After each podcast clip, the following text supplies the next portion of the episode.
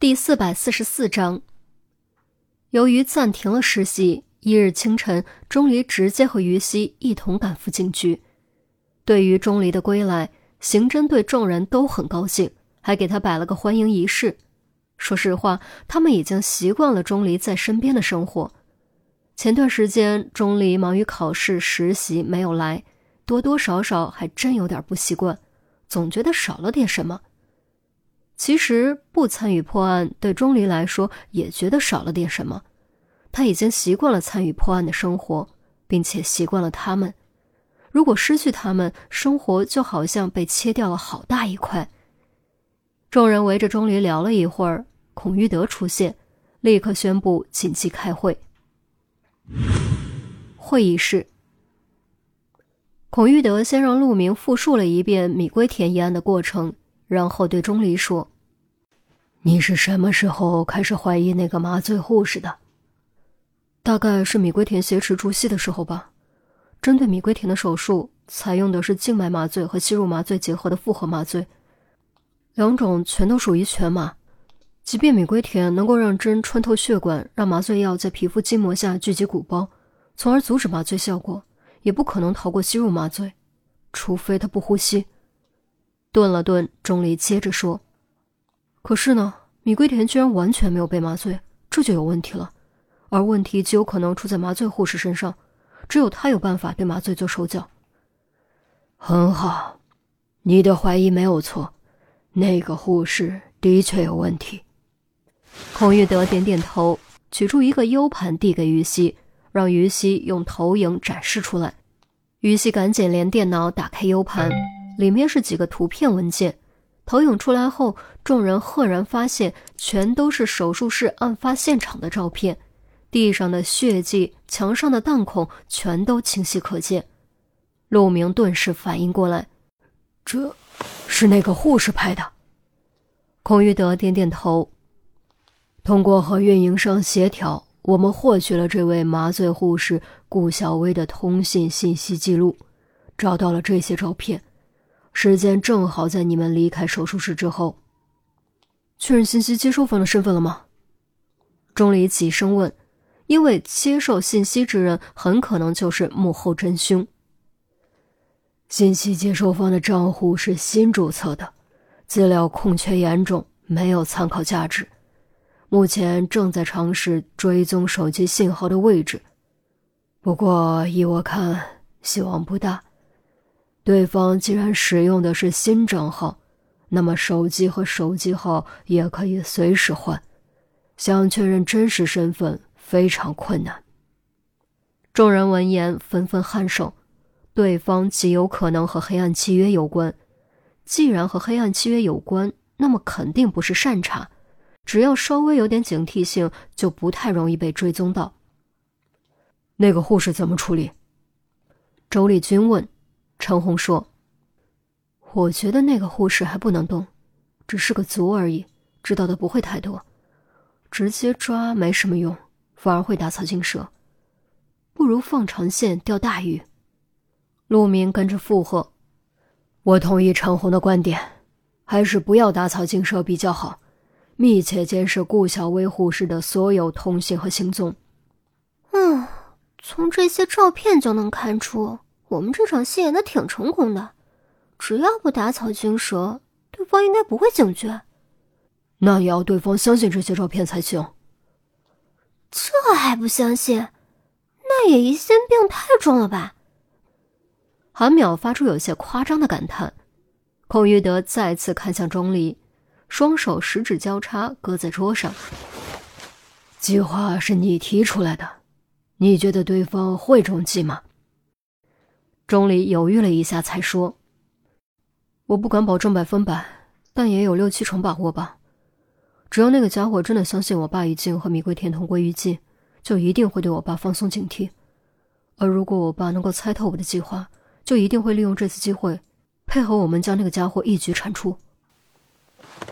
依我看，这才是你的真正目的吧？你想让你爸联系你？”陈红似笑非笑地说。不是真实目的，而是目的之一。传达信息一遍为真，两遍为伪，这是小时候我爸和我的约定。如果他能看到寻人启事，应该就能推理出我的计划，进而明白我的目的。钟离有些尴尬地说，就像是被发现了小秘密。于西赶紧帮钟离说话：“一举两得嘛，我看挺好的。只要钟叔叔暗中配合，我们就能逮到一条大鱼，兴许还是黑暗契约的大鱼。”好了，我们又不是怪钟离，不过这次实在是太危险了。你能化险为夷，有一定的运气成分，明白吗？孔玉德肃然道。钟离点点头，没有说话。无论挟持过程中出点意外，还是于西开枪晚一些，结局都会截然不同。所以孔玉德说的没错，自己能好端端坐在这里，的确有一定的运气成分。以后不许随便拿自己的命做赌注。即便成为我们的一员，你也必须时刻牢记这一点。孔玉德说完，看向于西：“幕后真凶落网之前，你和钟离住在一起比较好，尽量不要让他离开你的视线，保证他的安全。”钟离还会有危险？于西顿时紧张起来。不好说，但还是要防患于未然。毕竟这次事件已经足够给我们敲响警钟。孔玉德说完，又补充了一句：“配枪。”杜宾见状问道：“孔军，要不要让我来保护钟离？”“怎么，你觉得于西保护不了钟离吗？”韩淼立刻揪住话头，向杜宾发难：“不是，我是我于于西，毕竟是，毕竟是女人。”杜宾还没说完，就被韩苗打断：“ 女人怎么了？你瞧不起女人怎么的？”韩淼显得很不高兴。杜宾张口结舌，涨红了脸，想解释，却不知道该从何解释。好在于西看不下去，替他解围：“淼淼，别这么说，他也是为了钟离好，而且他是特勤出身，论身手枪法，的确是最顶尖的。”杜宾用感激的目光看了于西一眼，他就是这个意思，只是表达方式出现了点问题。陈红说：“别闹，严肃点对方的主要目标是钟离的父亲，只要对方相信钟离的父亲已经和米龟田同归于尽，再找钟离麻烦的可能性不大。于西保护他足够了。”钟离闻言和于西对视了一眼，可能性真的不大吗？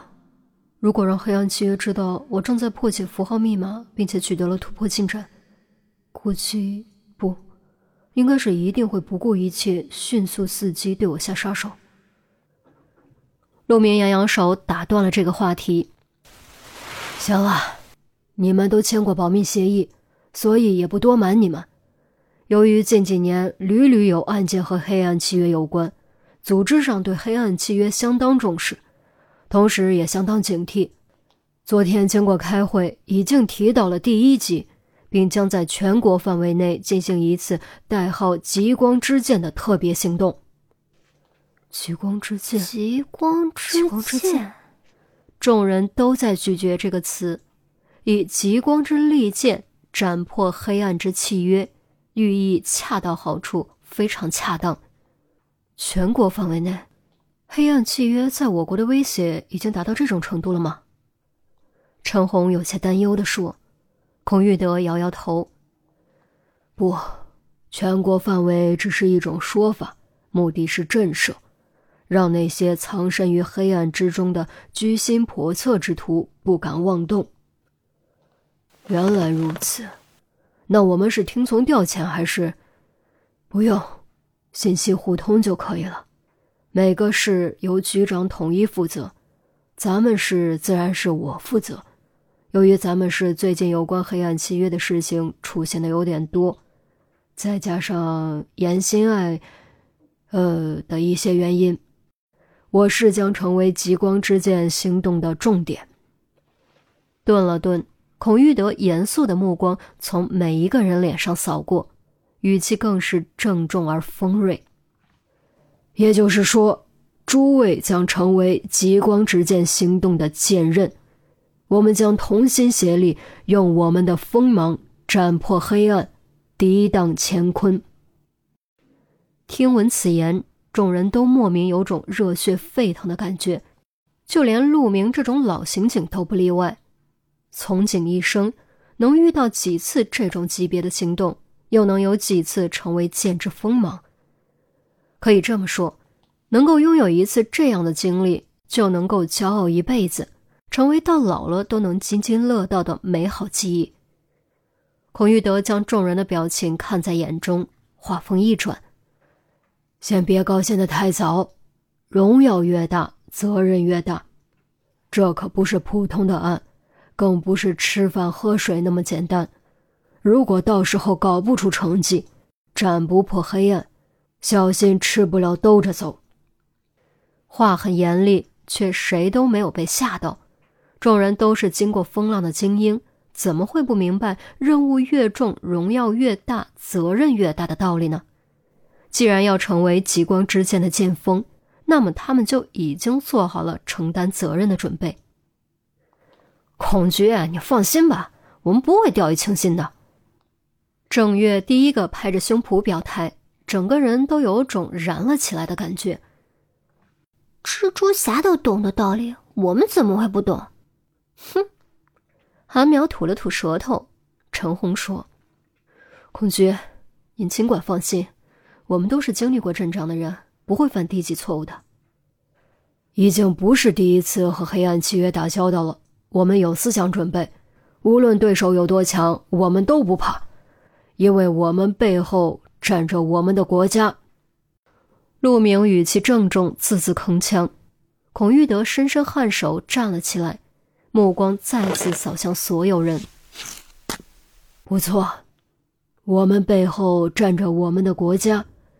现在我宣布，极光之剑行动正式开始。